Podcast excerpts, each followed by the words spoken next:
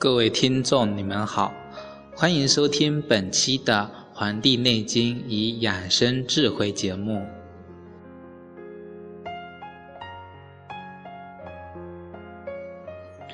过了小满的节气，天气也就越来越炎热了，很多地方的最高温已经超过了三十摄氏度以上。那么，我们有一句话叫做。你若心静，清风自来。这告诉我们，如果人一个人他能够宁静，内心不浮躁，那么清风也就自来。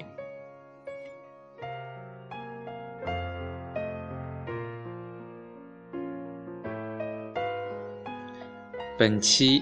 我将继续与大家分享《黄帝内经与养生智慧》节目中《说文解字》的部分。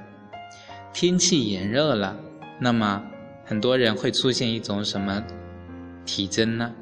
就是干咳。那么这期我将与大家一起讨论一下干咳。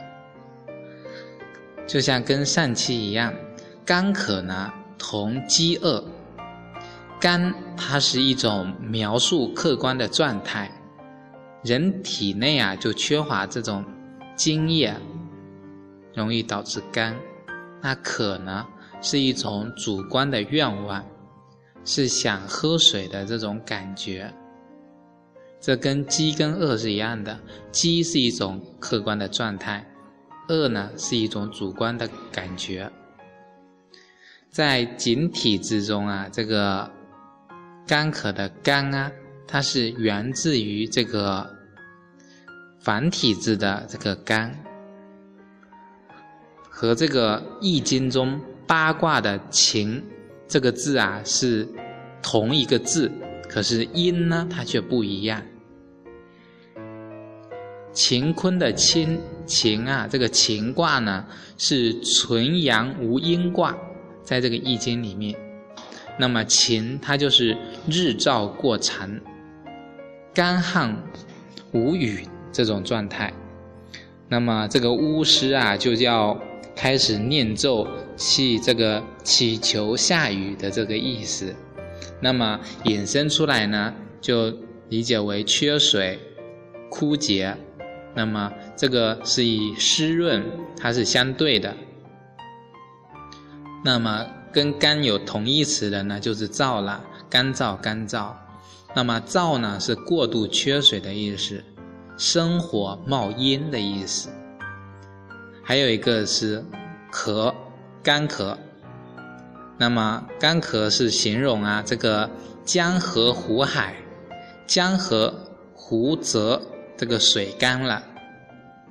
还有个字就是枯了，枯竭。那更多的是形容植物的这种脱水。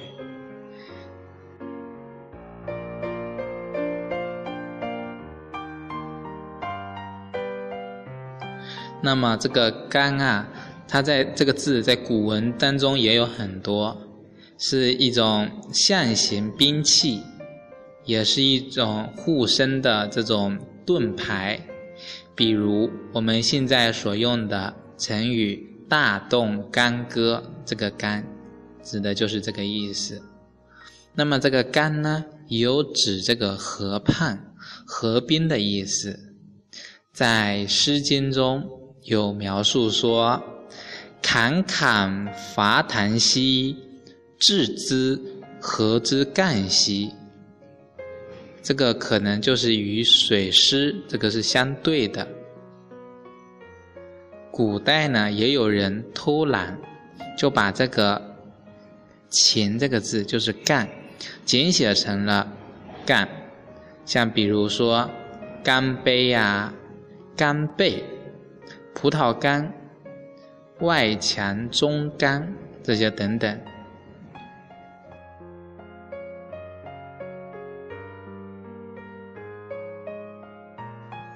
那么。用我们中医的角度来看的话，人体的百分之七十都是水，津液枯竭，古人形容为干。那么津液为阴，肝呢也为阴虚，那就是津液不足的意思。在《黄帝内经》的《经络别论》篇中，就提到：引入于胃，由逆精气，上输于脾，脾气散精，上归于肺，通调水道，下输膀胱，水经四部。五经并行，那这个四个字四个字，这个听过去很舒服。意思是说呀，我们喝进去体内的水，如果不经过六腑的消化，不会直接变成我们的津液；不经过五脏的这个吸收、这个分藏。津液呢不会留在我们的体内，水饮为至阴。那么六腑之中，如果能够消化水饮的这个首推，应该是属性是太阳的。那最热的是小肠和膀胱。那五脏之中能存津液者，那应该是首推属太阴的。这个脾和肺，那肾是主分泌的闭藏，那主要就指的是藏精用的。这个就告诉我们一个整个水在人体中如何转化为精液流通的这个过程，运化的过程。现在很多人都盲目相信这个所谓的科学。以为喝水就能变成体液，以为打吊瓶就灌水就是补充体液。人他不是试管，怎么可能加什么就有什么呢？像很多人以为吃什么就补什么。如果一个人他的运化功能不好，吸收功能不好，那么吃什么其实都是垃圾。所以我觉得。现在很多人太盲目相信所谓很多广告上广告上所讲的一些，那些真正能明辨是非的人，他知道这是一种促销的手段，是希望你来购买他的这个产品，他这种是这种是鱼龙混杂的市场，你有一个真真正的这种理性的眼光去判断，才能够明辨是是非呀。那么，低于体温的水，特别是这个冰水啊，首先是要经过我们的口腔，再经过食道，再到胃。这整个过程，因为水低于体温，所以要通过这些地方供热去加温。那么现在很多人夏天来了，肯定会吃冰棍、雪糕。喝冷水，那这些都是要消耗体内的阳气的，去暖这个水，使它能够适应体内的温度。那对于寒气虚寒的人来说呀，根本是不能接受的。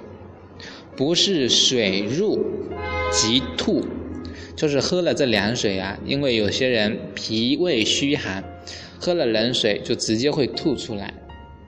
那就是会导致这个胃中绞痛。为什么夏天脾胃病的人那么多呀？夏天的时候脾胃特别虚，只能吃一些清淡的，阳气外越，那么你还去扰阳，还不能去养阳的话，那么就会导致很多不良的一些疾病。刚才说的水入即吐是一种，胃中绞痛是一种，还有就是晚上就是能够腹泻，这个上吐下泻这个症状都有。刚才说的是胃气，胃气是虚寒的，那胃气这个如果是实寒的人来说的话，这个症状已经是麻木不仁了，喝什么都无所谓。但是呢，就是能够预后不良。普通人喝多了会导致这个胃肠平滑肌迟缓，就是积液存水，水走肠间，就是粒粒有声的这种情况，能够就是缓和这种状态。那水如果在小肠中呢，被这个赤肠的这个暖气所化解，能够分清闭浊。其中的这个氢啊，如果被脾给吸收，这才是精。如果被肺呢宣发这个肃降，输布全身的话，剩下的浊呀。就分别被输送到了大肠和膀胱，去，就是等待时机去排出体外了。那这个就是整个这个液体，它这个这个整个运化，然后能不能转化为人的体液、精液的这个过程。这讲的是水。